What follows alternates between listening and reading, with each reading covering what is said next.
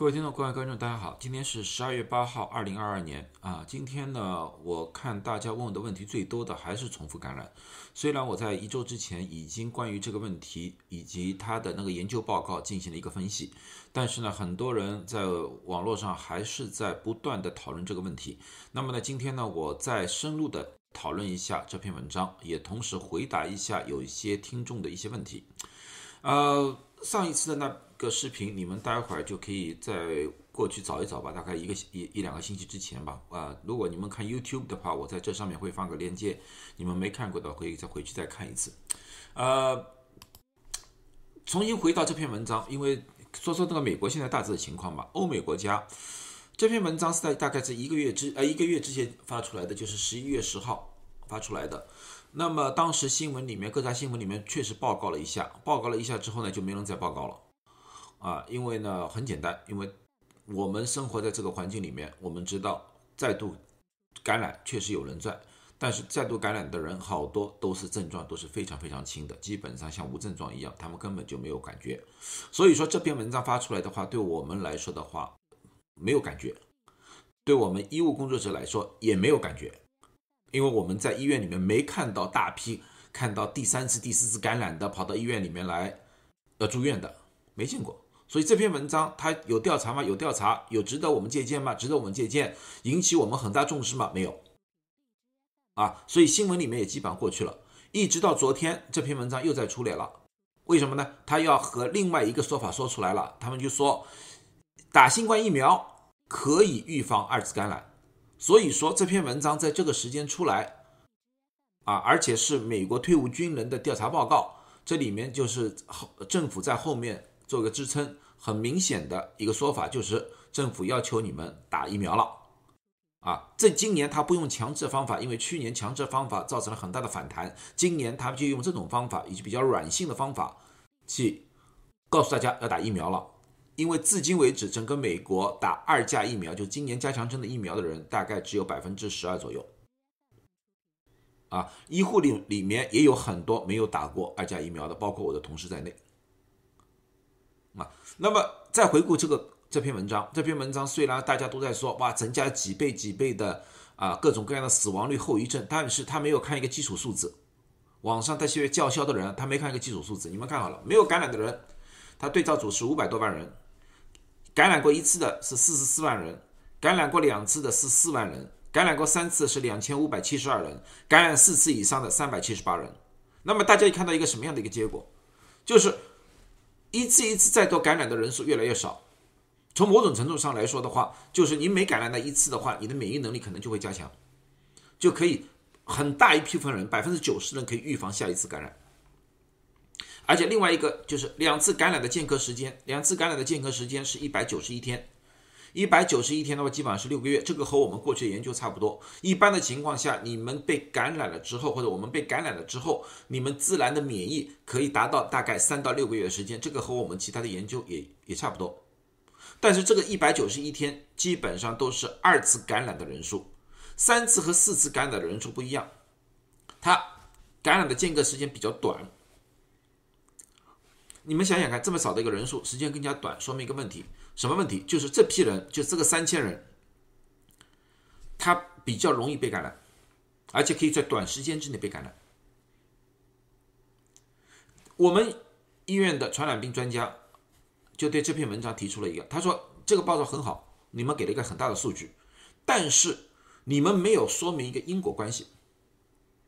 这是怎么样理解？因果关系就是说，到底是这些人。重复感染了而造成了死亡增加，还是由于这些人本来就有疾病，他比较容易死亡，而同时又重复感染了，就是由于他这些基础疾病造成了人体的免疫能力下降而容易被重复感染。你们只是给了一个数据，没让我们看具体的每一个病例，我们无法看到到底是哪一个造成哪一个，就是我们无法。衡量到底哪一个是因果关系，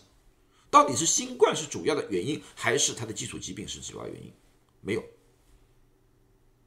所以我们认为这个有参考价值，无法下定论，而且和其他的一些研究有一些东西并不完全吻合，同样是一个大型的调查，瑞典的一个大型调查，啊，他的调查里面总结就是说，先前感染中幸存下来的，并从中恢复过来的人群当中，新冠再次被感染和住院的风险在二十个月之内非常低。接种疫苗可以使这两个风险，就是说再度感染和住院的风险再度降低，可以再延长六九个月，也就是二十九个月。二十九个月就是两年多。也就是说，你在感染之后，大概是在两年的时间之内，你被重复感染的机会是非常低的。但是这个研究也有它的缺陷，为什么？它这个研究是在二零二一年八月份发表的。那个时候是什么？那时候是 Delta，没有进入到奥密克戎。那么我当然我们需要看到奥密克戎的数据。奥密克戎的数据整个大数据我还是没有，但是我找到了纽约的数据，这是纽约的重复感染图来的。你们要看到，在奥密克戎之前，重复感染的机会非常低。但是到了奥密克戎的话，它有免疫突破，特别是在刚刚开始的时候，BA 一的时候，它的突破案例特别多。但是那以后它的突破案例逐步下降，那么也就是说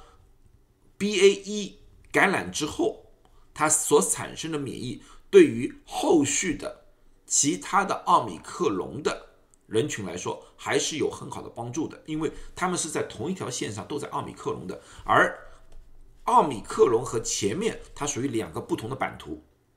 啊，所以有些德国的有些呃医学家们就说了嘛，奥密克戎可以称得为完全不一样的一个病毒。当然了，这个有一点夸大，但是确实如此。奥密克戎很容易突破前面被感染人群的一个抗体，所以说奥密克戎的突破案例确实存在。但是奥密克戎自己里面就是 BA 二、BA 四、BA 五，一直到现在这些的。人群这些的病毒造成的重复感染的机会要低很多啊！这边图并没有告诉我们这种重复感染它到底是和前面一个时间段大概有多长的时间啊？我看了他们的数据，他们他说基本上是在啊两百天左右，和刚才一个差不多，一百九十一天就是六个月。那么六个月的概念的话，就是这一波的话，基本上很多时候都是在 Delta 时候被感染的。这个人群，但是到了今年年底，就是现在这个时候的话，有可能是 BA 一的感染。那么为什么？因为一年了，它的免疫性开始下降了啊。那么人数也是一样，它从第一次感染的人数是六百多万人，它二次感染的人数是四十七万人，也就是百分之十不到。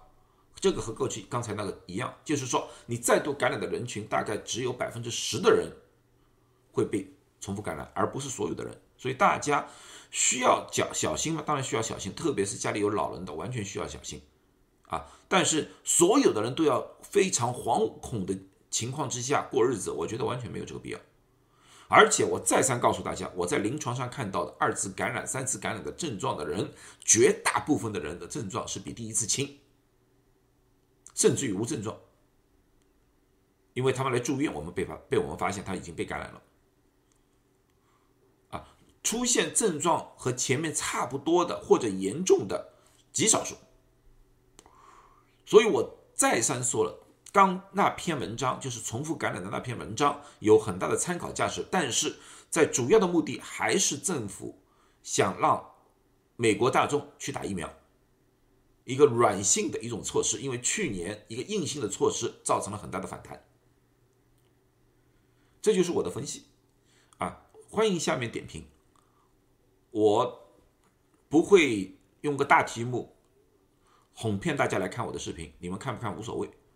但是我有一点可以说，我永远从一个医学工作者的一个数据出发，和大家分析，减少大家的焦虑和恐慌。数字都在那边，只是有些人故意把有些数据，或者他他要么看不懂，要么他故意不给你们看。好了，祝大家都健康，有什么问题尽管问，谢谢。